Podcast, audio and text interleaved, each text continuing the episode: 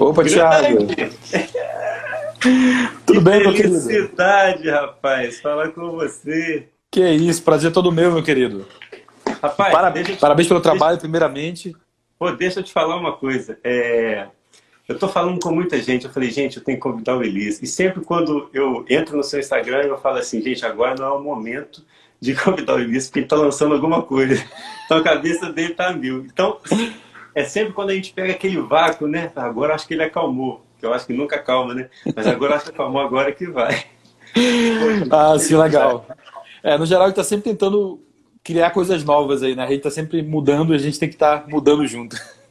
Você é um cara super atualizado. Elias, ó, para a gente fazer uma abertura aqui, é, primeiramente eu quero te agradecer, é, falar com você que eu respeito muito, muito, muito o seu trabalho.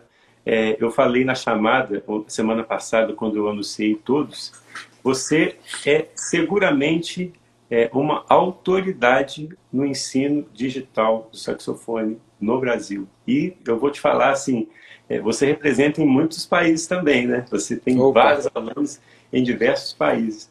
Exato. Mas assim, a, a forma com que você transmite o seu conhecimento e a forma com que você organiza tudo é, é algo lindo, cara. É lindo. Então, assim, eu já te acompanho já há algum tempo e eu sempre falei assim, poxa, esse cara é, é um cara que veio mesmo para ficar e é um cara que está formando é, os músicos que a gente quer ver no palco. Que a gente sempre, quando a gente vai a algum show, a gente quer ver um músico consciente no palco.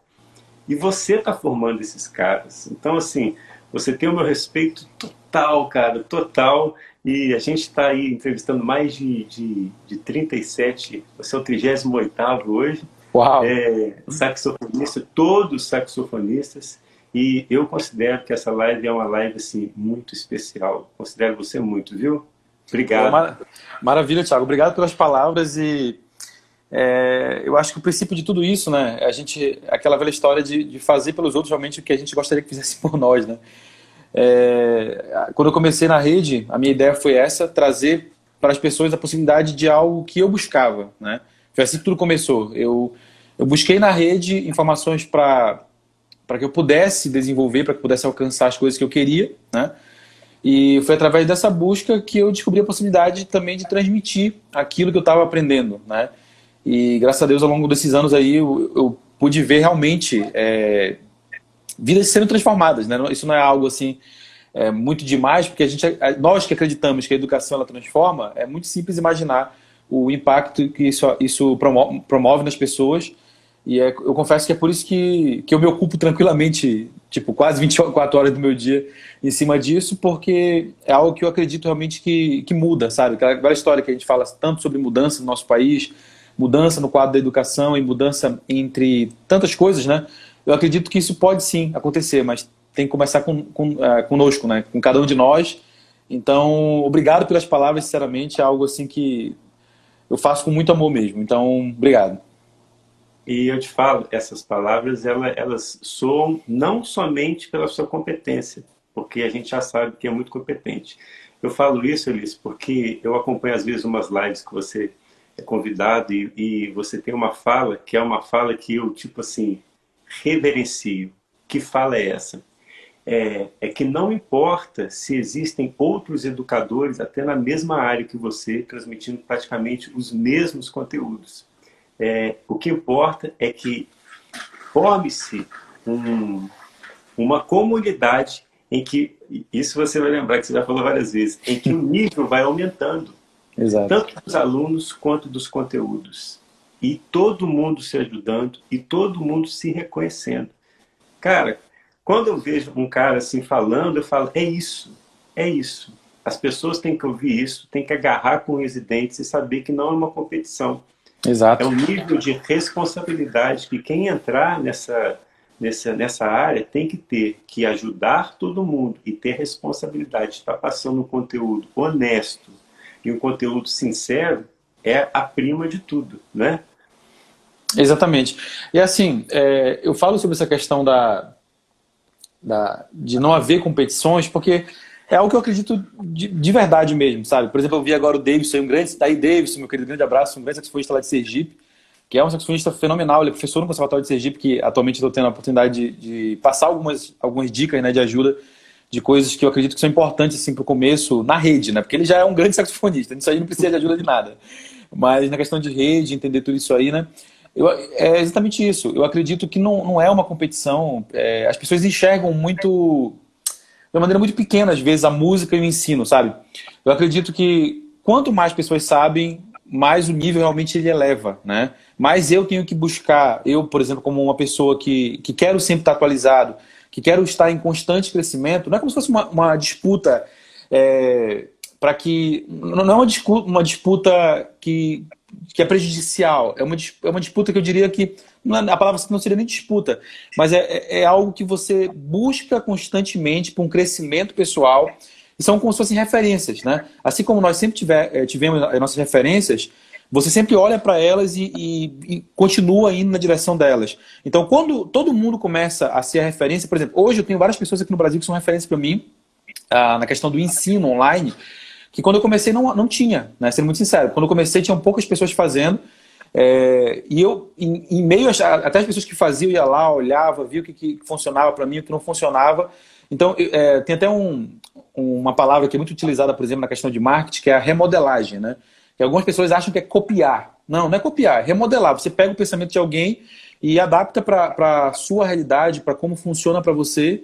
E eu acredito que quando a gente tem mais parâmetros, a gente tem mais gente fazendo, isso fica cada vez melhor, sabe? Por exemplo, hoje o meu conteúdo está mais intenso, é por causa das pessoas que estão na rede. Como tem mais gente fazendo, eu, eu quero que o meu conteúdo ele seja é, impactante também, ele continue agregando, ele continue alcançando as pessoas. Então, tipo, se tem mais gente fazendo, eu tenho que cada vez mais buscar fazer melhor, como eu falei, não como uma competição, mas é para que, que o nível realmente se eleve. Se todo mundo está falando de coisas maiores, eu posso também falar de, de coisas um pouco maior, coisas um pouco maiores. Então, é, é, realmente algo que, que vai em conjunto com todo mundo, né? Todo mundo cresce com isso. E eu acredito que quem mais cresce é o nosso país. Né? Nosso país ainda é muito pequeno em muita coisa e muito grande em outras coisas. Então, assim, gente, é, quem é responsável por esse crescimento somos nós, quem está vivendo agora, quem está vivendo esse momento todo. Então, acredito sim que a gente pode mudar isso completamente. E cá entre nós, quem cresce nisso tudo também somos nós, né? também. Tem que ralar para tirar todo esse conhecimento, colocar isso no papel e transmitir, né? Porque, ó, uma coisa a gente pode até deixar registrado aqui. Não quer dizer que você é um grande músico, que você pode ser um grande professor. É, uma, são coisas totalmente distintas. Às vezes você sabe muito, sabe muito, mas na hora de passar você, você ainda não tem aquela chavinha de, de tradução, né? De traduzir de forma simples um conceito difícil. E isso, assim, é, eu tiro muito bem o chapéu para quando eu assisto uma aula e percebo que o cara está pegando coisas difíceis aparentemente difíceis e falando de uma forma simples, eu falo, gente, é isso, é isso. É, tem, um negócio que, que eu acho que é muito importante para isso, Thiago, que é o seguinte: é, é, literalmente se colocar no lugar da pessoa, certo? Às vezes, é, na questão do ensino, eu percebo que, que às vezes tem muitas pessoas que têm dificuldade em fazer isso, sabe? E tipo assim, em se colocar no lugar de quem está aprendendo e se perguntar se você, naquele nível, naquela época, teria aquele entendimento de capturar aquilo, de, de entender aquilo. Então, assim, eu confesso que eu sempre fui uma pessoa com extrema dificuldade de aprendizado. E o que me faz hoje tentar é, esmiuçar algumas metodologias, algumas formas didáticas de explicar algumas coisas, é isso. É porque, para mim, a, o entendimento ele não vem de uma maneira muito muito simples, entende? Por exemplo, durante muitos anos, se alguém quisesse me passar alguma coisa, eu já vi pessoas que falam assim, ó, quer me passar alguma coisa? Passa tocando, toca que eu vou entender. Eu conheço várias pessoas que são assim e funcionam muito bem. Você toca para a pessoa, a pessoa ouviu, já foi, já compreendeu, legal. Eu admiro muito quem é assim. Mas eu, e sendo muito sincero, a grande maioria da população não é assim certo? A gente tem dificuldade de aprendizado, até porque, por exemplo, vamos falar de música. Música não é algo natural para a gente, não é, não é uma matéria que a gente tem desde a escola, que todo mundo cresceu lá no ensino fundamental, ensino médio, tendo contato. Não é assim. Então, grande parte de nós passa a vida inteira sem, é, tendo aquele contato só perceptivo mesmo, de admirar a música, mas nada tão profundo, e em algum momento a gente decide ser músico, certo? Então, dentro disso, dentro dessa realidade, é, eu acredito que é necessário a gente se colocar no lugar dessa pessoa que justamente tem essa dificuldade, tá? E através disso a gente consegue ser um profissional muito melhor. Por exemplo, foi dando aula que eu consegui ser um saxofonista melhor, um improvisador melhor, é, porque eu comecei a perceber coisas que, por exemplo, se eu só fosse um músico performance, eu nunca teria parado para pensar em processos. Por exemplo, eu vou, eu vou, citar um processo desse que eu posso citar, que eu inclusive sempre cito, que é aquela aula que eu tenho no YouTube, por exemplo, falando sobre half tongue e a, e a de slap tongue. Certo? A slap tongue eu aprendi, eu posso falar, eu não vou falar sozinho, porque parece que nunca ninguém me falou nada. Mas, tipo assim, eu aprendi sozinho no seguinte sentido. Quem me ensinou foi o professor Dilson Florencio, mas o Dilson, ele não, ele não, ele não toca slap tongue. Ele ensina, mas ele não toca, certo? Então ele me ensinou o princípio todo, falou, é assim, assim, assado, e tem, eu tinha uma peça para tocar que tinha slap. E ele falou assim, ó, se conseguir tocar, ok. Se não, toca só as notas mesmo e tá tudo certo. E eu queria tocar aquilo. Então, assim, eu passei muito tempo tentando tocar, tentando entender como fazer. E como eu falei que eu tinha dificuldade de entender, então o que, que eu fazia? Eu tentava literalmente ali entender o processo, como é que funcionava o movimento da língua, como é que tirava cada coisa. E dentro disso, eu consegui fazer, só que aí me veio o outro lado, que era o lado já que eu estava começando meu canal no YouTube, eu queria ensinar isso. Então foi aí que eu é, sistematizei, se você for no YouTube, por exemplo, tem uma aula de A a B de como tocar o slap. Ah, você vai tocar na paleta, vai fazer sucção. Mas, tipo assim, eu não aprendi daquele jeito, entendeu? Eu tive que, por tentativa e erro mesmo, tentar fazer, é, para depois, tipo, sistematizar aquilo, colocar de uma forma realmente que pudesse ser reproduzido para poder as pessoas aprenderem. Então, assim, o que me fez ter essa percepção foi o fato de dar aula. Então, como eu, dava aula e eu me colocava no lugar da pessoa que iria aprender depois, porque eu poderia só falar assim, ó, coloca a paleta aqui, puxa aqui, já foi, funcionou. Só que não é assim que funciona para a grande maioria. Então, eu acredito que essa questão de você se colocar no lugar de quem é, está aprendendo é um diferencial realmente para que você possa transmitir de uma maneira muito clara a informação. Quem aprende rápido, aprende rápido. Mas, como eu falei, essa é uma minoria. É uma minoria. Então, eu gosto sempre de trabalhar com a maioria, certo? Essa questão de tentar é, alcançar o máximo de pessoas. Eu acho que assim a gente consegue ajudar mais gente. Você falando assim, é, eu, te, eu, eu costumo dizer que o músico que tem muita curiosidade e sangue no olho, quando ele pega uma informação mínima, igual você, no caso do Dilson, que deu ali aquele início de informação, você pega aquilo e vai para casa e vai começando, fazendo, você testando, testando, você não percebe a sua construção. Quando vê, você já está fazendo. Só que é, é, a parede já, tá, já, já subiu a parede. Os tijolos, você não lembra como você fez o tijolo. Aí, para você ensinar, você tem que desconstruir aquilo Exato. tudo né? E falar assim, ó, o tijolo que eu fiz foi, foi esse aqui, porque você não, você não capta isso na hora do sangue no olho, né? Exato. Tá ali tentando fazer, tentando fazer, mas para lecionar, você tem que desconstruir a parede inteira e montando tijolo, tijolo é o que você fez nessa aula. É isso mesmo, cara. Isso é dádiva de professor. É, é, essa é a dádiva de professor. Porque é o que os grandes músicos não fazem, né? Porque eles já têm a, a parede inteira já montado e alguém pergunta e ele fala assim, como é que é isso aí? Ele fala assim, ah, dá uma olhada aqui na parede. É isso aqui, ó. O tijolo está aqui, dá uma olhada. Entendeu? Aí o aluno fica totalmente perdido. E eu vou até um pouquinho mais profundo nisso. Tem muita gente, Elisa, e você pode confirmar isso porque você tem contato com muitos alunos. Tem muitos alunos que nem querem estudar, mas nem sabem o que querem. Não é verdade? Exato. Eles não têm essa noção. Então aí a desconstrução ainda é mais minuciosa. Você tem que é quase um autoconhecimento que você tem que fazer com o aluno para ele entender o que ele quer, para aí então mostrar para ele que ele tem que estudar, não é? Exato. É, e isso é até algo é, complicado às vezes, né? Porque dentro da, dessa questão a gente, a gente, vive num mundo hoje do imediatismo, né? Da, da dos ansiosos, né? Acho que, durante muito tempo já existiu isso, né? essa questão da, da, ansiedade, mas nunca como hoje, né? com, tanta, com tanta informação acontecendo, né? tanta gente falando um monte de coisa. Então, dentro de tudo isso, é, cada vez mais as pessoas elas, elas têm dificuldade de se prender a uma informação. Porque ela ouve hoje de você, por exemplo, algo, ah, isso aqui é importante. Amanhã ela ouve outra pessoa, isso aqui é importante. Então, uh, eu até tenho, eu, eu moldei algo no meu curso, por exemplo, atualmente, que é em função disso. É o seguinte, a primeira, o primeiro vídeo que tem no meu curso é o seguinte: olha, a partir de agora você tem um mentor que sou eu. Então, todas as vezes que você tiver dúvida, não procure mais ninguém. certo? Não procure mais ninguém, tipo, não é porque eu sou o dono da informação perfeita, mas se você acredita em mim para conduzir você, a partir desse momento, é, entenda que há uma pessoa direcionando você e que eu vou fazer o possível justamente para que você chegue onde você quer. Então, assim, uh, dentro disso, né, por exemplo, dentro do ensino da música, Thiago, um negócio que eu sempre pontuo que é muito complicado é que, assim, uh, os músicos, no geral, eles vi... durante muitos anos a gente, viveu, a gente viveu cheio de lenda, certo? Até hoje a gente tem lenda ainda. Por exemplo, às vezes para trompetista eu vi o grande Gileno entrando, abraço, Gileno. É, então, assim, por exemplo, trompetista, né? Tem aquela lenda de quem toca agudo, quem não toca agudo, é uma lenda, né? Tipo assim, tem gente que trata como se fosse algo, um dom espiritual, assim, que um dia alguém recebe e funciona para uns e para outros não, certo? É, só que qual é a questão?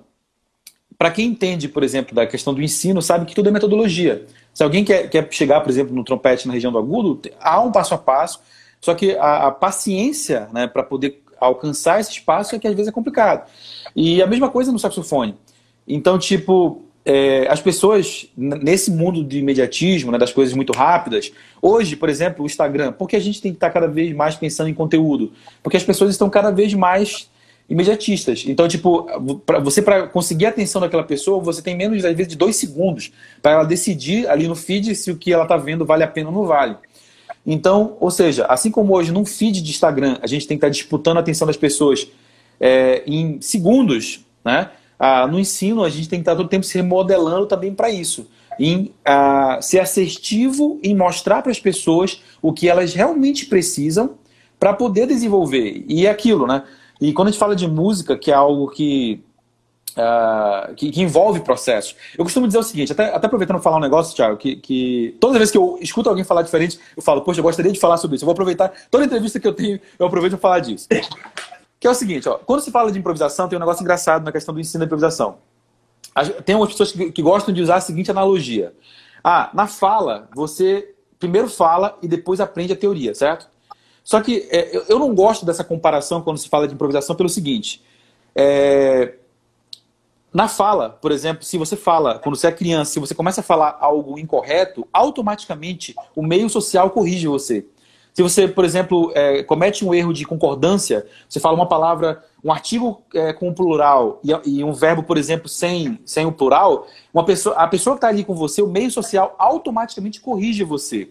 Certo? Ou seja, por mais que você não tenha contato com a teoria, o meio social lhe teoriza. Então, a gente não pode comparar, por exemplo, no ensino, ah, como se fosse algo semelhante. Por exemplo, ah, vamos, eu estou falando da improvisação, mas a gente poderia falar da, até mesmo do saxofone. No saxofone, por exemplo, a gente pode o tempo inteiro no nosso instrumento cometer erros antinaturais, antinaturais é, pautando, por exemplo, uma análise com o que a gente tem de natural na música. A gente pode cometer esses erros. Só que, assim como o povo não entende de música para é, discernir de uma maneira geral o que é mais avançado e o que é menos, do mesmo, de igual modo, as pessoas não conseguem distinguir o que está funcionando e o que não está.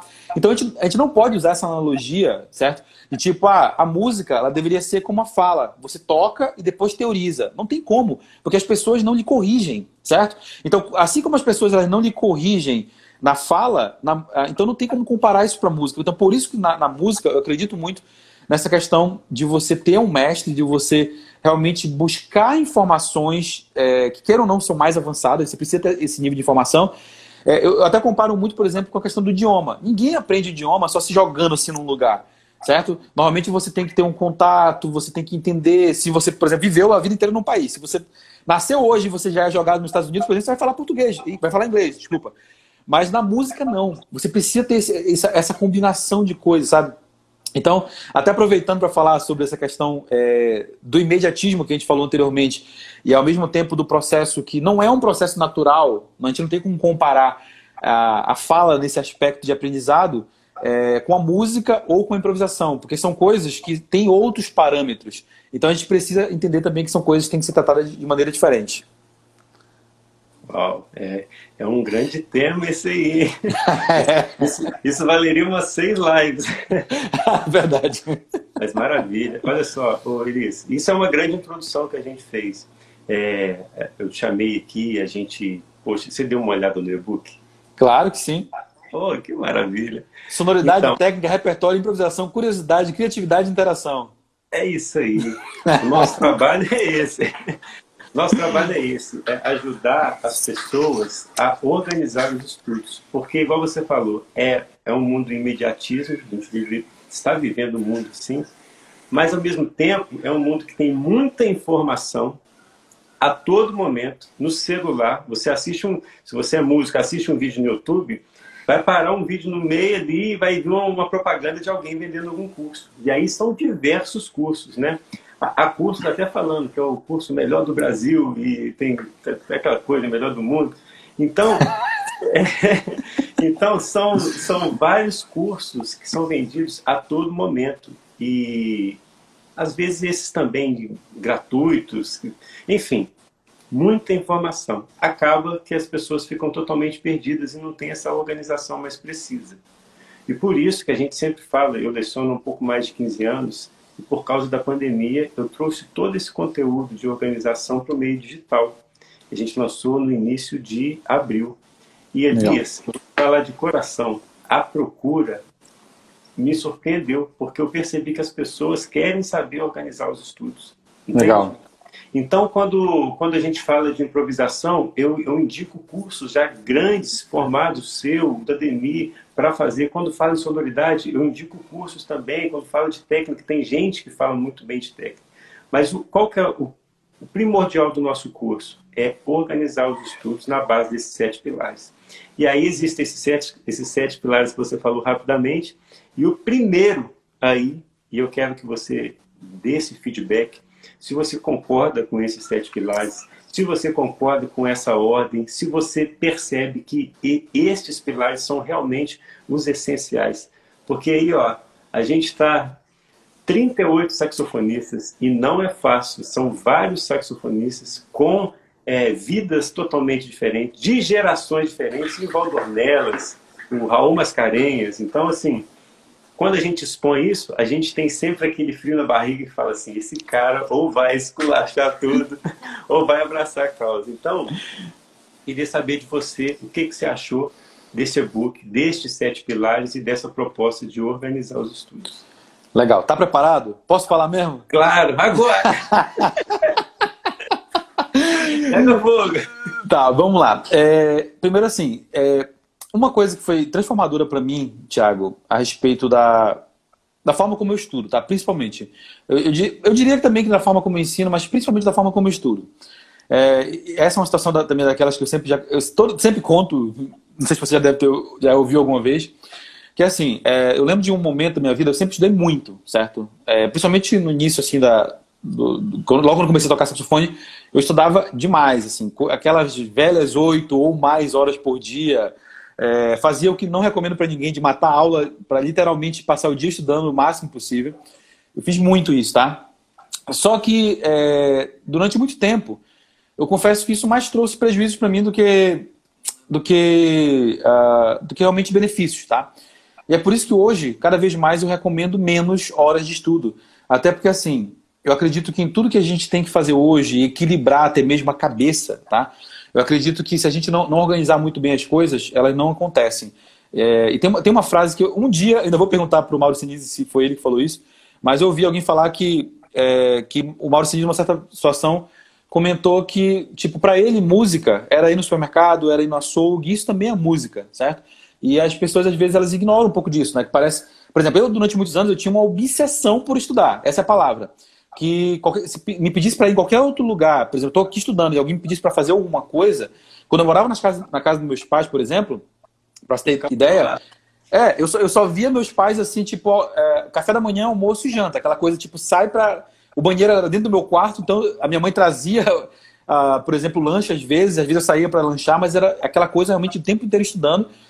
E assim, o que eu percebi nesse tempo? Houve evolução? Houve, mas chegou um momento que eu percebi que eu não andava mais, certo? E hoje, até estudando outras, outros especialistas, né, atletas, é, eu percebi que isso é algo que acontece com todo mundo. Tipo, quando você está iniciando algo, é muito normal os seus passos é, de progresso serem muito grandes. Mas chega um determinado momento que os seus passos são muito pequenos. Seu progresso, por exemplo, se eu estudar hoje, eu consigo ver progresso, sim, mas é, é, é pequeno. Às vezes é, é um BPM. É um platô, né? Exato. Você vai em ascensão, aí você entra no platô. Exato. Então, assim, é, chegou um momento que eu estava vivendo isso e em meio à rotina que eu levava na época, é, eu percebi que eu não conseguia mais avançar. Foi aí que eu tive contato com sete pilares que não eram, não, ainda não eram do Thiago, certo? Mas eram pilares até muito semelhantes, mas é, que só, só, só, eu só, só mudaria aqui algumas coisas, não que eu mudaria no e-book, mas que foi pelo contato que eu tive, né? Por exemplo, que é o curiosidade, criatividade e interação. Ah, os quatro primeiros, por exemplo, eles estão. Não sei se você chegou a ver alguma vez, é, ter contato com, com ah, uma organização que até tem um vídeo antigo do YouTube, acho que 2016, acho, onde eu falo sobre uma rotina de estudos em sete tópicos, né? Que não são os seus, mas é, que não, também não são meus, tá? É, quem criou isso foi o Bob Reynolds, né? O saxofonista que eu tive acesso, no, acho que em 2013, 2014, e foi isso que mudou muito a forma como eu estudava. Então, assim, de imediato, parabéns, porque assim, é, isso aqui é algo que eu acredito sinceramente que, que é algo que muda completamente a vida de qualquer estudante, tá? Porque é algo até dentro disso que foi o que eu vivenciei na minha vida quando eu comecei a separar os meus estudos em tópicos. É, eu sempre tenho falado o seguinte: a gente vem de uma organização escolar, né, educacional, aliás, que ela envolve uma divisão no estudo. Né? Você, por exemplo, lá na, quando você entra na, na, no pré-escolar, você tem contato ali com algumas séries, e de acordo com o que você vai avançando, você tem contato sempre com mais séries que vão aumentando. Português, matemática, física, história, geografia, e vai só aumentando cada vez mais. Você entra na universidade, continua tendo contato com esse, com esse ensino né, é, fragmentado, não seria fragmentado, seria segmentado, né, com várias áreas, é o que, e é o que garante a, a você ter uma formação. Então, eu sempre é, pontuo que os músicos ao longo do tempo, que acaba acontecendo? Em algum, é, quando eles saem de uma, uma, organização, saem de um conservatório, de uma universidade, eles cometem o grande erro, o grande equívoco, tanto aqueles que saem quanto aqueles que nunca entraram, de não levar para a vida deles essa organização. Por exemplo, lá no conservatório, você tem contato com teoria musical, com percepção, estruturação, é, contato com o professor de instrumento para tratar da sua técnica. Então você tem contato com várias áreas. Aí você sai da universidade, aí você vai estudar só método, você vai estudar só, só o som, ou vai fazer só improvisação, ou seja, você começa a ter um desequilíbrio completo de tudo aquilo que você via antes, né? Então, assim, lá atrás, isso foi o que mudou completamente a minha vida, tá? Porque foi aí que eu comecei a entender que o estudo deveria ser segmentado e que ele deveria, justamente, é, dentro de cada segmentação, eu deveria ter uma organização é, para registrar o que eu fazia em cada um deles, tá? Então, por exemplo, sonoridade é exatamente a base, a, a, é até algo que eu vi o Vitor falar, mas é, é, exatamente o que eu sempre trabalhei também, que tipo, é, não adianta você ter uma técnica super apurada no sentido de ter dedo pra caramba, ser, ser um virtuose, se por exemplo você precisa tocar é, com a Big Band e você não consegue projetar mais do que a Big Band, por exemplo, ou mais do que a maioria do grupo. O que, que adianta você, por exemplo, uh, dominar a improvisação, mas não tem afinação, não tem outros elementos que envolvem sonoridade, né? Então, dentro dos pilares que, que você trabalha no seu e-book, totalmente concordo com a questão da sonoridade, tá? Deixa eu só é... abrir um parênteses aqui. Fique à vontade. Essa questão que você falou sobre é, a música não é só o estudo ali dentro do quarto. A música é ir no supermercado, é ir... Quem, ó, das lives que a gente fez, quem citou algo parecido é, foram Mauro Senise, você acertou. Legal. Foi o Teco Cardoso e o Nivaldo Ornelas. É, o Teco falou uma coisa que me impactou muito, eu até arrepio, cara, sério mesmo, arrepio. O Teco falou que a literatura em si, literatura. Saramago, eh, Guimarães Rosa, isso influencia, impacta o, o, o, a sua música, mas de uma forma muito forte. Tanto que ele falou numa situação que ele deu é, Grande Sertão Veredas, e isso impactou muito naquele momento da vida dele, que ele estava compondo. E, então, você vê, imagine se você abre mão de ter acesso a esses tipos de arte, ou de ter acesso a cinema, supermercado, uma corrida de manhã de 4 quilômetros. Entende? Boa, sim. Se você abre mão disso e fala assim, não, é, eu levanto 8 horas e até 8 da noite eu vou ficar no quarto estudando. Vai ficar alguma coisa a desejar. E é isso mesmo que você falou. E esses grandes saxofonistas falam a mesma coisa. Então tem uma frase que eu adoro, que é o sucesso deixa pistas. Sim. Então, se esses grandes caras falam isso, tem alguma coisa aí, né? Com certeza. É, e assim, é, Tiago, é, o equilíbrio, né? É um negócio que a gente acho que todo mundo sempre ouviu, desde sempre, a questão da importância do equilíbrio. E um problema que a gente padece no nosso país de uma maneira muito intensa é da falta de educação, certo? O brasileiro ele tem uma, ele padece muito pela questão da falta de educação e quando a gente fala disso, a maioria das pessoas elas pensam que a gente está falando somente da universidade, elas pensam que está falando somente do ensino regular, mas não é, não é disso. É, eu acredito que é algo muito mais amplo, tá? É, quando se fala, por exemplo, de coisas relacionadas a até mesmo a prática de exercício físico, é, relacionadas à, à, espiritualidade, relacionadas a, a relacionamentos, sabe? É, é, um ensinamento muito mais amplo da importância de tudo, tá? Porque muitas coisas vão sendo colocadas na nossa vida é, como se fossem coisas que a gente pode trocar. Mas eu, hoje, hoje, por exemplo, cada vez mais eu, não, eu, eu acredito que isso não funciona assim. Por exemplo, durante muitos anos eu acreditava que mais valia horas de estudo do que uma conversa, sendo muito sincero, tá? É, dentro do meu processo isso aconteceu muitas vezes. Tipo assim, em eu estar num lugar e eu cheguei, por exemplo, tem um monte de gente conversando, e eu, em ir conversar com eles, né, em escolher ir conversar com eles, ou pegar meu saxofone e começar a praticar coisas que eu sabia que eu precisava praticar, eu sempre preferia fazer isso. E hoje eu já, já, eu já olho isso com um olhar muito diferente, sabe? Então aquela velha história que todos nós sempre ouvimos, né? Dos mais velhos, né? Hoje eu tô com cabelo branco, mas eu não sou tão velho assim ainda não. É, mas, tipo, a gente sempre ouviu dos mais velhos, e a gente, quando é novo, né, afoito, a gente quer ir com tudo, ah, aquela, aquela coisa. É, cada vez mais eu tenho entendido que, que é o equilíbrio, né, é a gente equilibrar cada uma das áreas. É, uma conversa com amigos é muito importante, tem um peso muito grande em como você vai fazer música, é, a forma como você enxerga a espiritualidade de uma maneira geral, não falando de uma, de uma religião específica, mas é, o fato de você acreditar que existe algo maior, algo assim, é, já algo que, que, que, muda completamente a forma como você enxerga o mundo. Uh, enfim, a, a, forma como você se relaciona. Tem, tem, muitas coisas que são muito importantes e que, devido à desorganização da educação do nosso país, às vezes a gente não leva em conta e a gente não enxerga o quanto isso é importante. Tá? Hoje, por exemplo, o que me faz estudar menos e conseguir muito mais é, benefícios nesse estudo é justamente entender isso, tá? é, é, entender que, tipo, quando eu vou estudar, eu já sei o que eu preciso fazer e eu não perco mais tempo. Então, isso hoje, para mim, vale muito mais do que as 8, 10 horas que eu estudava antes, e eu deixava de, de bater um papo com um amigo, eu deixava, por exemplo, de ajudar alguém, tá? Durante muitos anos, é como eu falei, eu, eu era alucinado pelo negócio. É, é, alucinado, sabe?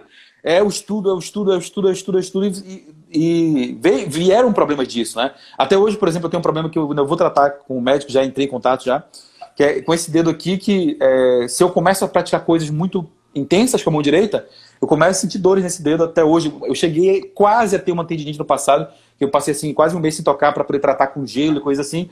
Então você começa a ver que tem coisas que não adianta, sabe? Você quer correr, mas chega um momento que seu corpo mesmo não garante aquele ritmo. Então, é, são coisas que a gente precisa trabalhar o equilíbrio, a gente precisa é, ter uma prática de atividade física, a gente precisa ter relacionamento, sabe?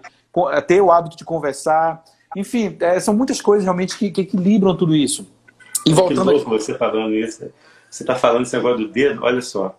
É, quando eu tinha 18 para 19 anos, eu tinha saído do colegial e eu comecei a dar aulas no conservatório que eu comecei a estudar. Isso com 18 anos. Então eu, eu não conheci outro tipo de trabalho no seu trabalho de música, graças a Deus. Então já entrei no conservatório estudando e entrei na faculdade, que é uma universidade da Bituca. Não sei se você conhece. Bituca, é sim. Isso. E aí, naquele primeiro ano, eu comecei a estudar muito, muito, muito, muito mesmo. E aí, no intervalo de um ano para o outro, em janeiro, eu peguei muito forte, muito forte. Aí, estudando o dia inteiro, o dia inteiro, o dia inteiro. E me deu uma dor de cabeça fortíssima. E aí, eu, caramba, o que, que é isso? Não sei se você conhece a história. Não, ainda não. Não. E aí, me doeu a cabeça muito. Eu falei, o que, que é isso? Aí, deixei de estudar aquele dia. No dia seguinte, né, a cabeça melhorou eu peguei o instrumento. Meia hora, a cabeça deu aquela fincada muito, mas é muito forte, muito forte. Eu falei, alguma coisa tem aí. E aí eu fiz cefalograma, fiz o exame, tudo, não deu nada. O médico falou assim, procura um dentista. Eu falei, caramba, dentista? Por quê, né? Aí eu procurei o um dentista. Elias, meu dente era assim, ó. Sim, batia fora. É, era a parte inferior era para frente. Era para frente. Só que sim. Eu não, não me incomodava com isso. Estava tudo tranquilo. E aí ele falou assim, olha, você tem que fazer uma cirurgia que se chama bulbo maxilofacial. Falei, que isso? Você tem que cortar o maxilar, deslocar o céu da boca e fazer isso, ó, ó. Aí eu falei, Nossa. você tá doido, eu, tô, eu toco saxofone. E se não... Ele falou assim, você vai ter que ficar um ano sem tocar saxofone. Nossa. Eu falei, não, você não vai fazer isso. Eu tenho que fazer. Porque tá fora, e quando você faz a embocadura, mesmo que mínima, dá problema. Aí eu falei, nossa, não tem outro jeito, vamos fazer a cirurgia. Aí entrou no pré-operatório, de alinhar os dentes e encaixar depois. Elias, o que era para durar um ano, durou cinco anos. Nossa! Eu fiquei cinco anos sem tocar saxofone, cara. E aí tem uma história longa a respeito disso, e todo mundo que, é, que já tem contato mais de perto já conhece. Então é isso. É, esse excesso me, me, prejudicou, assim, entre aspas, que eu acho que não prejudicou, porque com essa parada de tocar saxofone, outras coisas aconteceram, eu mantive na Legal. música, eu fui piano, então abriu um outro campo, que depois, quando eu voltei, eu achei que Deus colocou isso na, na minha frente já por uma causa nova. Inclusive, a construção desses sete pilares, a curiosidade, criatividade e interação foi por causa que eu fechei a boca, ou seja, parei de tocar o saxofone, e comecei a ir para o lado da curiosidade, ou seja, não podia tocar, então eu pesquisava. Não podia tocar, eu escrevia. Então era arranjo, então a criatividade e a interação. E aí depois é uma outra história. Enfim, mas é isso. É, às vezes a gente fica realmente bitolado numa coisa e aí vem uma força maior e fala, calma, pá, não é isso não, vamos não para isso. É, e sabe o que é interessante nisso, Thiago? Que assim, é, por exemplo, hoje, né? Hoje, como alguém que já toca há alguns anos, há algum tempo, e como alguém que já vivenciou vários processos dentro disso, sabe? É, tem um negócio que as pessoas, até dentro desse imediatismo que a gente estava falando anteriormente, as pessoas não analisam, por exemplo, tudo, tudo praticamente que, que, que, se ensina hoje é, se resolveria com paciência, certo? Tudo, tudo, tudo, tudo. Por exemplo, eu tenho problema nos graves. Trabalhos graves com paciência que ele vai funcionar, com certeza. Problema agudo, tem paciência, trabalha todo dia um pouquinho, que vai funcionar. Ah, meu, não gosto do meu som, trabalha o som todo dia um pouquinho, que vai funcionar. Então, assim, é, o problema da, da, falta de paciência é que ela é a melhor forma de não se conseguir alcançar seus objetivos.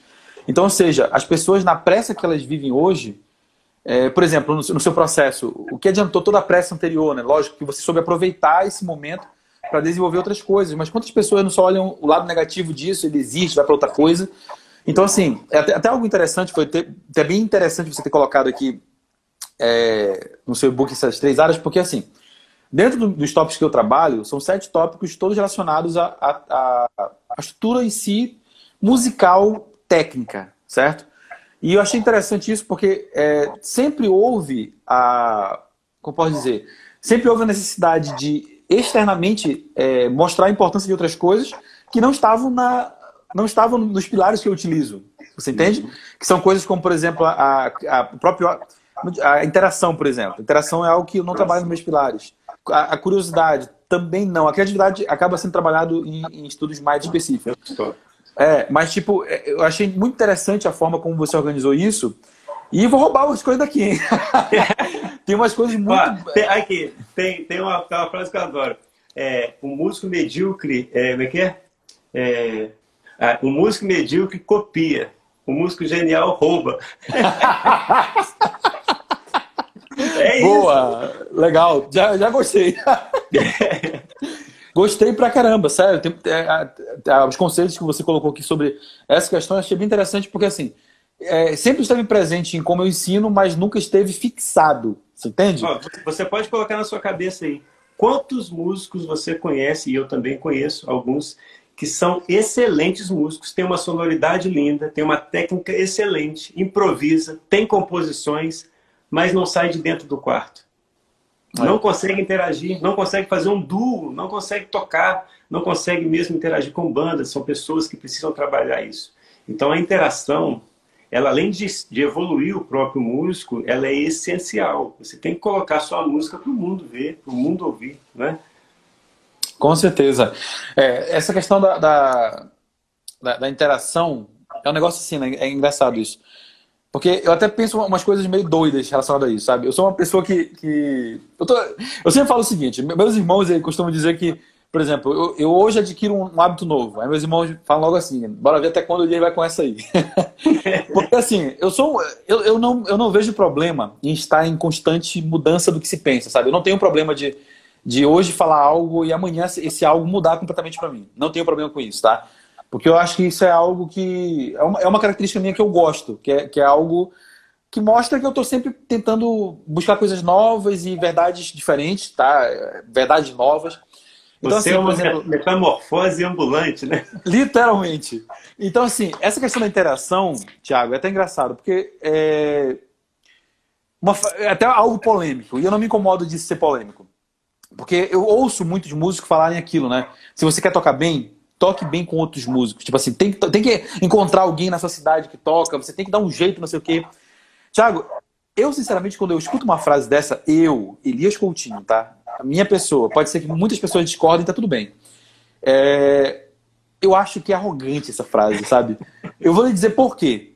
Porque assim, eu já lidei com tanto aluno, por exemplo, que mora em cidades onde ninguém toca. O cara às vezes mora numa cidade que tem é, que nem é uma cidade, é um vilarejo, que vivem 20 pessoas, onde a, a, única coisa incrível que tem na cidade, digamos assim, é a internet. A pessoa, ela anda em, em animais ainda, tipo assim, o meio de transporte é o, é, é o, é o burrinho, certo? É, eu tenho vários alunos assim, por exemplo, do interior do Nordeste. O pão, o pão, e leite é na, casa, é na porta de casa, né? Exato, certo? É, esse é um Brasil que ele existe que muitas pessoas acham que, tipo assim, não, todo lugar hoje está pavimentado, todo lugar hoje tem o um transporte, todo lugar hoje é um grande centro como São Paulo, que você pode ir em 20 casas que está rolando música instrumental e você vai dar uma canja em qualquer lugar desses. As pessoas, elas não entendem que o Brasil, o Brasil, tá? O Brasil, esse, esse continente que a gente tem aí, cara, ele é muito amplo, certo? Então, como é que eu posso falar frases como, ó, você, se você quer ser um músico, Vai tocar com outro músico. Cara, isso para mim tem um nível de arrogância ou de é, não tentar enxergar esse Brasil que existe. Porque assim, eu durante muitos anos fui esse músico. Eu venho de um interior que não é uma. Por exemplo, eu hoje moro em Nanindeu, que é uma cidade do lado de Belém. Eu saindo daqui, em cinco minutos eu estou em Belém. Mas eu morava numa cidade chamada Santa Bel do Pará, que é a cidade dos meus pais, é, que eu tive, tipo assim, na banda de música da minha igreja, eu tive contato com outros músicos, eu pude começar dessa forma. Só que no que eu queria tocar, que era, por exemplo, jazz e, e fazer outro, outros tipos de, de, de música, né? eu cresci no meio gospel, cresci na igreja. Então, qualquer coisa que se fale, por exemplo, de jazz, de música brasileira, até hoje meu repertório é muito pequeno, mas por causa dessa vivência da música evangélica. Então, assim, tudo que eu queria tocar nesse aspecto, na minha cidade não tinha. Tá? Eu tinha igreja, mas eu não tinha outras coisas. Não tinha aqui, por exemplo, um barzinho que eu pudesse ir, ir tocar choro, ou tocar jazz, ou tocar. Não tinha isso. Não tinha. Então, assim, se eu queria tocar isso, eu tinha que usar meus play-alongs, eu tinha que usar os meus playbacks e eu tinha que dar um jeito de fazer isso dentro de casa, tá? Então, assim, durante muitos anos, isso foi uma realidade para mim. E se eu olhasse pelo lado do que muitas pessoas falavam assim, ó, se tu quer ser um bom músico, tu tem que interagir com outras pessoas, cara, isso não era uma realidade palpável para mim, não era algo que eu poderia conseguir. E aqui no meu estado, meu estado ele é imenso. Aqui a gente tem, por exemplo, localidades ribeirinhas, onde a pessoa ela vive literalmente, tipo assim, numa casa onde o transporte dela é entrar num barquinho e sair, tá? Então, tipo assim, a gente tem isso aqui no nosso estado. Então, tipo, como é que eu posso falar para uma pessoa dessa, tipo assim, ó, se você quer ser músico, você tem que, tem que sair, tem que tocar com outras pessoas, senão você não vai ser músico. Isso foi o que eu ouvi durante a minha vida inteira quanto onde eu moro eu ouvi durante a minha vida inteira o seguinte: Elias, se tu quer ser músico, tu tem que ir para São Paulo, tem que ir para o Rio. Se tu não for para esses lugares, o Brasil não vai te conhecer. Tu nunca vai ser respeitado.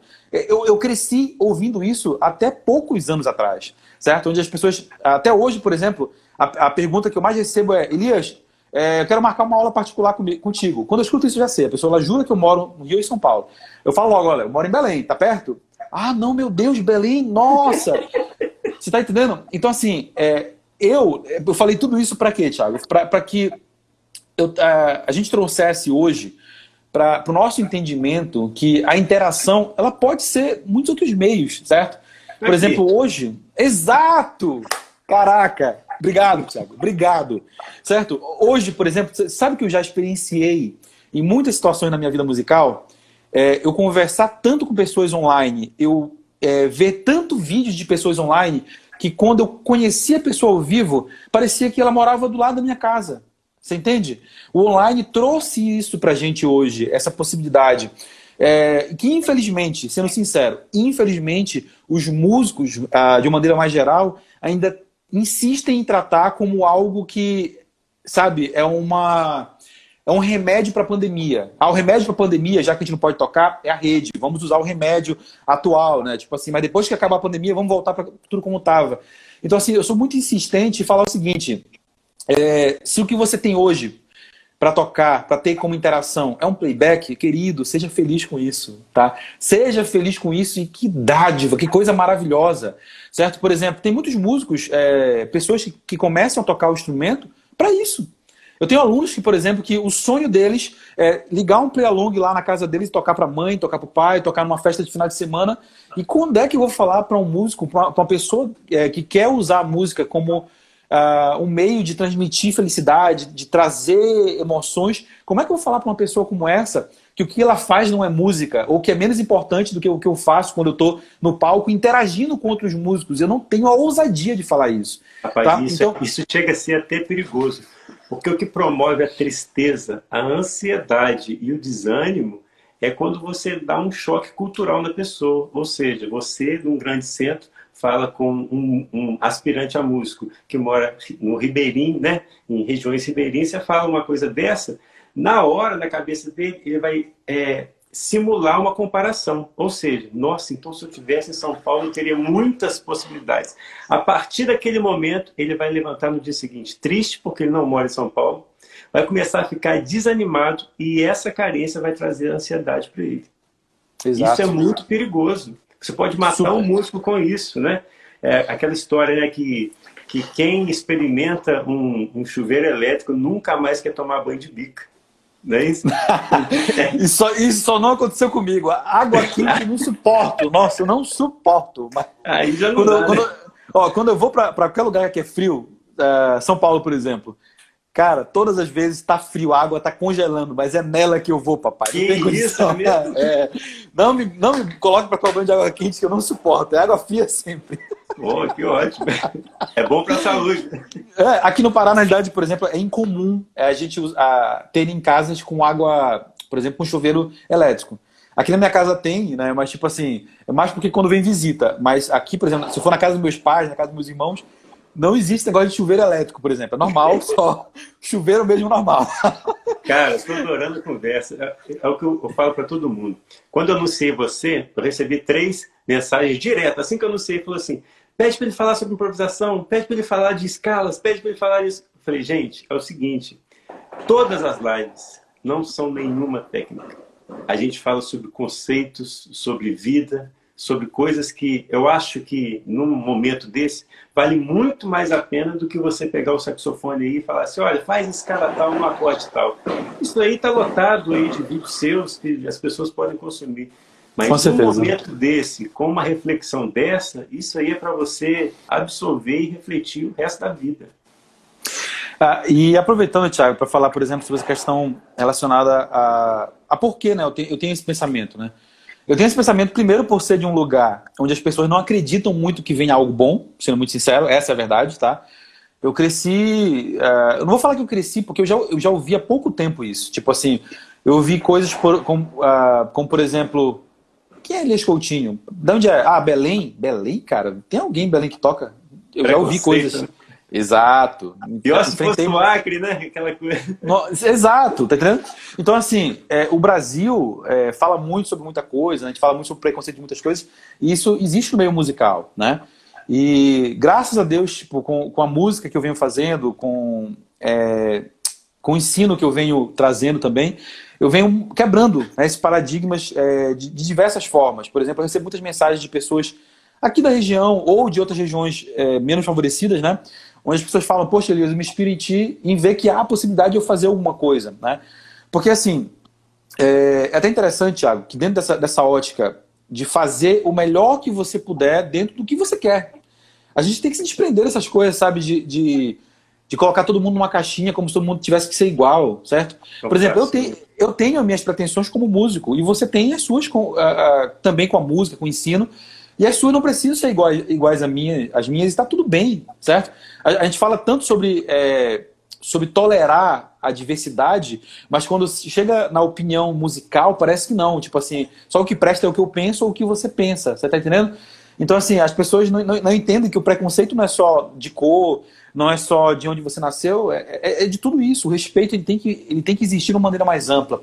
Então, assim, por exemplo, é, esse meu pensamento, né, essas opiniões que eu tenho hoje, elas vieram, por exemplo, através dos meus alunos. Tiago, as pessoas mais esforçadas que eu tive até hoje como aluno não foram músicos que é, o que pagava o pão que eles comiam era a música. Não, não foram. Eram pessoas que, por exemplo, que tinham a música como hobby do hobby. Eu lembro de um aluno chamado. É... Calma lá, vou lembrar o nome dele. Que louco isso, hein? Poxa. Eu estou lembrando sobre o nome dele, que é Cruz. Não vou lembrar o primeiro nome, infelizmente. Mas é... eu sei que ele é da Bahia. E é Cruz o sobrenome dele, esqueci o primeiro nome agora. Sabe o que esse cara fazia? Ele trabalhava, assim, em algo relacionado a telemarketing, de 8, tipo assim, de 8 da manhã às 5 da tarde, e todos os dias ele almoçava rápido para fazer do, do, horário de almoço dele horário de estudo. Então ele tinha um espaço fora da empresa, que, que ele fazia? Na hora do intervalo, ele ligava lá a câmera dele e ia gravar os exercícios. Ele estudava os exercícios e terminando ele ia gravar os exercícios para enviar para mim, certo? E tipo, esse cara mandava é, vídeo para mim nesse lugar, mandava vídeo para mim, por exemplo, dentro do carro, ele todo suado, porque na casa dele não tinha, ele não podia tocar à noite, por exemplo, ele ia para dentro do carro para não gastar gasolina sem é, sem ar condicionado suadíssimo lá tocando exercício. Esse cara não vivia de música, ele não vive de música, mas ele tinha uma honestidade, certo, em fazer aquilo que eu ficava. Aquilo ali era uma quebra de paradigma para mim muito grande.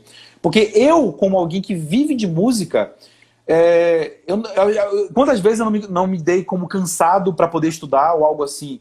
Então, tipo, eu vendo um cara que, tipo assim, que não tinha música como a forma de sobrevivência, mas tinha como algo que era um objetivo de vida para ele. E ele fazia aquilo de uma forma tão honesta. Então, tipo assim, quem sou eu para falar que a forma como eu lido com a música é mais é avançada ou mais importante do que a, forma como aquela pessoa, é, como aquele aluno é, lidava com aquilo. É, eu lembro de um outro aluno chamado Elias Prado, por exemplo, que hoje vive em Portugal. O Elias Prado, mesma coisa. Tipo assim, em um determinado momento, ele quis que a, a música agregasse, né? na questão é, financeira na casa dele, mas durante muito tempo não foi, não era nenhuma possibilidade. E, tipo, ele fazia aquilo o máximo, com o máximo que ele podia, sabe, com afinco e tudo mais. Eu olhava aquilo e falava, nossa, cara, que coisa bonita, certo? E que ensinamento para mim. Então, assim, aquela velha máxima, né, que nós, como professores, aprendemos mais. Isso não é uma, só uma frase bonita, não. Isso é, é uma verdade muito grande que tem moldado ao longo dos anos também tudo que eu penso quanto ao ensino e quanto à música mesmo, certo? Então, por isso que eu acho que a gente tem que começar a olhar para essas coisas com um olhar diferente, certo? Até, até porque trazendo para nossa realidade de hoje, Tiago, com tudo que está acontecendo aí, pandemia e tudo mais, cara, é, eu sempre falo o seguinte, é, quando vem uma grande adversidade, ou a gente se afunda com ela, ou a gente resolve aprender, certo? E eu, eu acredito que isso é uma oportunidade, né? Exato, exato. Então, assim, infelizmente, eu ainda vejo muitos amigos profissionais, músicos, é, teimando no seguinte: não, isso aqui é paliativo, é paliativo. Cara, e se não for? E se vem outro vírus depois que ninguém pode sair mais de casa? Acabou a música? Acabou, tipo assim, já que música é só interação de sentar todo mundo no palco e tocar junto, já que música é só isso, já que para muitas pessoas música se resume a só isso, acabou? Quer dizer que isso que a gente está fazendo hoje é só paliativo? De repente a gente fazer um vídeo, eu e você aí na, na, na em.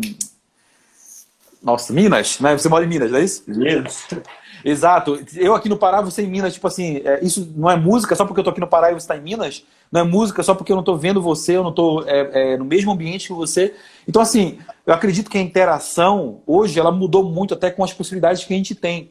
Então, se a gente acredita que, intera... que isso aqui é interação, como é que eu não vou acreditar que, musicalmente falando, o que a gente faz em conjunto não é interação, certo? Então, assim, é, eu, eu, acho que em, cada um na sua realidade, dentro do que tem, faça o melhor. Certo? Faça o melhor, que isso vai ser sempre é, visto, certo? Isso vai ser sempre reconhecido e isso sempre vai ser um benefício para você. Por exemplo, quando eu comecei a fazer música, olhando para isso, foi quando eu consegui os benefícios de tudo que eu tenho hoje, Thiago. Por exemplo, a partir do momento que, como músico, eu escolhi usar qualquer saxofone e entender que não era o saxofone que ia me fazer um músico, mas sim a, a importância que eu dava para aquilo, uh, isso mudou minha vida. A mesma coisa relacionada ao estudo. A partir do momento que eu, que eu entendi que era eu organizar o que eu fazia, mas não a quantidade de mil horas que eu estudava, porque todo mundo falava aquilo, né? Mas todo mundo fala. Isso aí todo mundo fala porque de repente funciona para a pessoa, deu certo para ela, mas para mim não era uma realidade, não funcionava para mim. Então, assim, a gente precisa entender dentro de cada um de nós justamente o que funciona. É, foi até algo muito bonito que eu ouvi o Vitor falando, por exemplo, sobre é, questão de metodologia. Né? Eu vi ele falando sobre essa questão de ah, tem coisas que, por exemplo, eu ensino para o aluno, mas de repente ele foi lá e testou outra coisa e funcionou para ele. Eu vou dizer que não funciona? Ele se desprendeu de ser Exato. dono razão. É lindo isso. Então, assim, é, é, eu acredito que isso é, é algo que, que, é muito importante para nós como músicos, como seres humanos.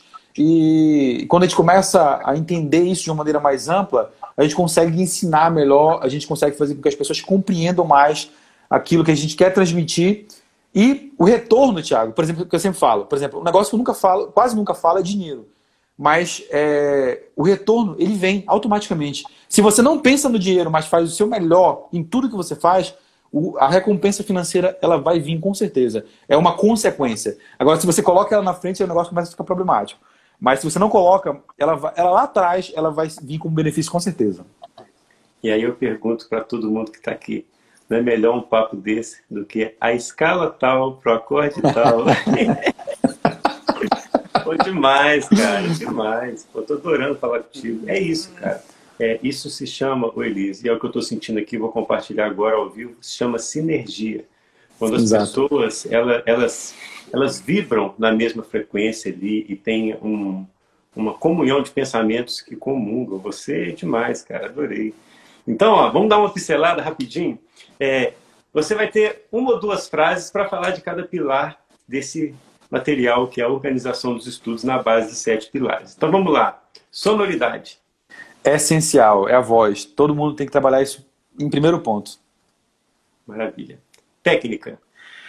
A técnica é justamente o caminho que vai levar você a algum lugar. Então, se você é, não tem a estrada ainda, como você chega nesse lugar? A técnica é essa estrada. Então, você precisa, com certeza, trabalhá-la cada, cada, vez mais, é, de maneira mais profunda para chegar onde você quer. Repertório. Repertório é a razão pelo qual todos nós estudamos. Ninguém começou a estudar saxofone ou qualquer instrumento para poder tocar escalas, arpejos e intervalos. O sonho de todos nós é tocar música. Então, se você não tem como foco da sua rotina o repertório, você tá é como se fosse um trem sem um lugar para chegar. Improvisação. Improvisação é liberdade. Se tem uma das coisas mais maravilhosas que existem na vida, é, com certeza improvisação. Eu, eu, eu acredito que o improvisador ele sente sensações que nenhum ser humano consegue sentir. Sendo sincero, assim, o ato de improvisar é literalmente um ato divino. Então, se você não improvisa, você está perdendo a oportunidade de se aproximar muito do Criador, que é em ter a habilidade de criar. Curiosidade. Curiosidade é o que move todos nós. Se sem curiosidade, com certeza, a gente não chega em nenhum lugar. Se você não é curioso, você nunca vai querer saber o que vem depois da esquina, o que vem depois do estudo que você faz hoje, o que vem depois da condição que você se encontra hoje. Então, a curiosidade é com certeza o que impulsiona todos nós. Criatividade. Criatividade, com certeza, é um dos bons dados por Deus, pelo Criador, para nós, é justamente a possibilidade de criar, né, de ser criativo e de cada vez mais evoluir com isso, né? É, cada vez mais ter possibilidades mais amplas de poder é, criar e criar e criar. Interação.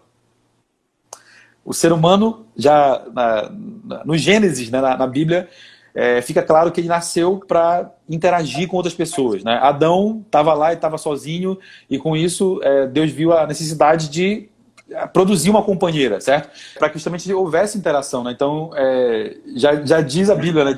viu Deus que, que o homem vivia só e não vivia bem, né? Então, a interação com vocês é algo fundamental, seja ela presencial ou online, independente do que for, a interação ela é fundamental, justamente. É, no geral, por exemplo, a gente sempre faz música para outras pessoas, né? Eu não conheço ninguém que fale, que fale assim, ó, eu comecei a fazer música, eu comecei a estudar música para mim mesmo. Tipo assim, porque eu queria tocar no meu quarto sozinho para ninguém ver. Algumas pessoas até queriam tocar no quarto, mas não só para si, queriam de repente colocar na rede social, queriam mandar no grupo da família. O ponto é, todo mundo queria é, fazer para que outras pessoas conhecessem aquilo. Então, a interação com vocês é algo fundamental.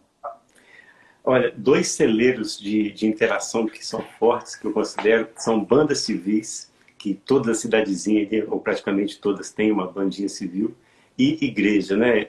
Eu sou, eu sou, não sei se eu te falei, mas eu sou da quadrangular. Desde ah, não sabia. é, sou da quadrangular. Então, ter essa interação desde pequeno, principalmente é, os músicos da igreja, é muito forte isso, né? Porque é, é muita gente tocando. Tem, tem igrejas que tem ali já no ministério orquestra, né? Que é o caso da Assembleia. A sua é o que? É a Assembleia. E a Assembleia começou aqui no Pará, né?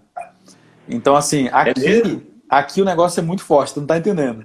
É aqui, aqui, por exemplo, é tradicional. Toda toda congregação tem uma banda de música, tá? Então, tipo assim, em Belém, que é onde começou a Assembleia de Deus, em cada congregação você tem uma orquestra, você tem uma orquestra com tudo, grande. A minha, por exemplo, que eu cresci, na época era pequena, mas é, hoje tem 80 músicos na, na, na, banda. Então, tipo assim, aqui toda banda de igreja, toda igreja da Assembleia de Deus tem uma banda. Então existe uma sede nacional que é em Belém? É, a, a, primeira, né, que chama de Igreja Mãe, ela é em Belém. A Assembleia de Deus ela começou em Belém do Pará, os missionários oh. vieram, né? E começou aqui. Então, é aqui que ela tem justamente mais anos de existência, né? Cento, acho que 110 anos de existência. Aqui eu cresci, é a segunda mais antiga do Brasil, que é em Santa Isabel do Pará, que foi também, ela foi é, iniciada pelos missionários também. Então, assim, a, a tradição de bandas aqui é muito grande, muito grande mesmo. Poxa, maravilha. Elias, adorei, cara. Adorei. Prazer, querido, prazer. Pô, é o que eu falo com todo mundo. Se tiver um caderninho do lado e anotou as sacadas, vai te adiantar aí 10 anos de vida, no mínimo. Com certeza, de, de vida tocando bem, que, que, que, que, importa mais ainda, né? Que fica melhor. Então, então para você, então, sete pilares é isso e tá tudo certo. Com certeza, tá tudo certo e parabéns, Thiago, pelo trabalho, porque assim, é, o que, aquilo que eu falei lá no início, né, até que você trouxe é, algo que eu sempre comento sobre todo mundo está presente fazendo algo, é algo que, que é engrandecedor. Por exemplo, o fato de você hoje ser uma pessoa que foca em um plano de evolução né, para o músico contemporâneo é algo que eu não tenho como focar, certo? Por mais que eu fale assim, ah, isso aqui é muito importante, mas dentro do que eu faço hoje, por exemplo, hoje eu tenho dois perfis, né? Eu tenho um perfil de improvisação, que é esse que a gente está falando aqui, e eu tenho um perfil de saxofone é, eu me vi na necessidade de separar justamente para que eu pudesse atender melhor cada uma dessas demandas, para que eu não estivesse em um momento falando com o iniciante sobre o si bemol, o recurso da mão esquerda, e, e um outro falando com um guitarrista que quer saber sobre improvisação, com o baixista. Então, assim, eu separei para isso. Então, mesmo que hoje eu tente, é, dentro do meu dia, dentro de tudo que eu faço, fazer com que essas duas coisas andem muito equilibradas, ainda é difícil, né? Então, assim, ah, eu poderia falar, não, eu vou querer falar sobre pilares, eu vou querer falar sobre, é, sei lá, sobre outros temas relacionados à, à, música, sobre rotina de vida, falar sobre saúde, por exemplo, falar sobre marketing, que é um negócio que eu adoro também. Marketing, empreendedorismo no meio musical, eu adoro falar sobre isso. Então, tipo assim, tem várias áreas que a gente acaba é, crescendo e acaba pesquisando muito, que a gente gosta muito, só que a gente não tem condições de tratar sobre tudo isso. Então, é aí que eu falo que está a importância de todo mundo estar tá fazendo algo. Por exemplo, o fato de você estar tá fazendo hoje, essencialmente, trabalhando isso, isso é formidável. Porque, por exemplo, se, se eu tenho alguém que está com um problema sobre isso, ao invés de eu tentar resolver de maneira superficial, por quê? Porque eu não me aprofundei nisso. Por mais que eu tenha uma forma que trabalha a questão da rotina e tudo mais, mas não é como você que hoje está pensando sobre isso, pensando em como melhorar isso, pensando em como desenvolver a metodologia, vivendo com alunos essa possibilidade, você consegue lapidar isso de uma maneira muito mais intensa do que eu ou qualquer outra pessoa que não trabalha isso intensamente. Então, com todo mundo focando é, cada vez mais em uma área ou em áreas iguais, quem cresce é o ensino, quem cresce é a música, quem cresce justamente é o parâmetro de todo mundo de fazer. E isso faz com que todo mundo cresça. Isso é maravilhoso. Então, vamos todo mundo fazer cada vez mais e fazer melhor, que todo mundo vai crescer com isso, com certeza. Oh, avante, né? Avante. Muito obrigado, viu, de coração. É, a gente encerra a live aqui. É, você é uma pessoa sensacional, a gente já percebe nas suas aulas, e agora com esse papo assim, que é meio que sem roteiro, mas que ele, ele segue num rumo que a gente adora, foi fantástico. Só tenho a agradecer a você. Você quer fazer algumas considerações finais? Quero sim. Primeiramente, mais uma vez, agradecer a você, parabenizar pelo trabalho, tá? Porque é, há uma dualidade no que eu falo sobre todo mundo fazer, né? Claro que há. Porque é, eu lembro que quando eu comecei a trabalhar na rede, eu comecei justamente porque eu vi algumas barbaridades na rede, tá? Algumas coisas que eu não concordava e que eu acredito que hoje não existam tanto, tipo, justamente porque a gente está povoando. As pessoas que têm compromisso com o ensino e têm compromisso com a mudança de vida das pessoas, elas estão povoando a rede. E sendo muito sincero, eu não estaria aqui se eu não acreditasse que você é uma dessas pessoas, tá? Que tem responsabilidade com o que faz, que tem responsabilidade com, com justamente com o que ensina. Então, assim, primeiramente, parabéns mesmo pelo trabalho. E é, todos nós precisamos disso, tá? Então, continue. É, eu não tenho dúvida do quanto você ainda vai crescer, do quanto todo mundo, tipo assim, vai conhecer o seu trabalho. Então, é só realmente no que precisar de mim, conte sempre para live, para precisar de uma ajuda, de qualquer coisa. A gente está aqui para somar com certeza. Poxa, obrigado, viu? Olha, a admiração só cresce e tem muita gente aqui, tem gente já perguntando, fala dos seus cursos, fala onde ah, te acha, por favor. Toda vez eu esqueço de falar disso. É, tá, eu hoje tenho dois perfis, como eu falei anteriormente, tá? Que é, em ambos tá Elias Coutinho, por exemplo, a, graças a Deus pelo trabalho que eu faço ao, ao, longo do tempo, se você colocar no Google Elias Coutinho, o primeiro site que, é, o primeiro site que aparece é o meu e é, aparece os vídeos do YouTube e tudo mais. Eu, eu já estou há seis anos, né? Nas redes, quase sete anos né, nas redes sociais produzindo conteúdo, tanto saxofone quanto improvisação. E recentemente eu resolvi separar isso. Então, hoje eu tenho tanto no YouTube quanto Facebook e Instagram, eu tenho perfis de saxofone e improvisação. O de improvisação vocês vão sempre encontrar como eliascoutinho.proimp. O que é ProImp? Programa de Improvisação Musical Prática, que é o meu programa de improvisação. Então, eliascoutinho.proimp. E o de saxofone vocês vão encontrar é, com o mesmo nome que eu uso há seis anos, que é Elias Coutinho Sax.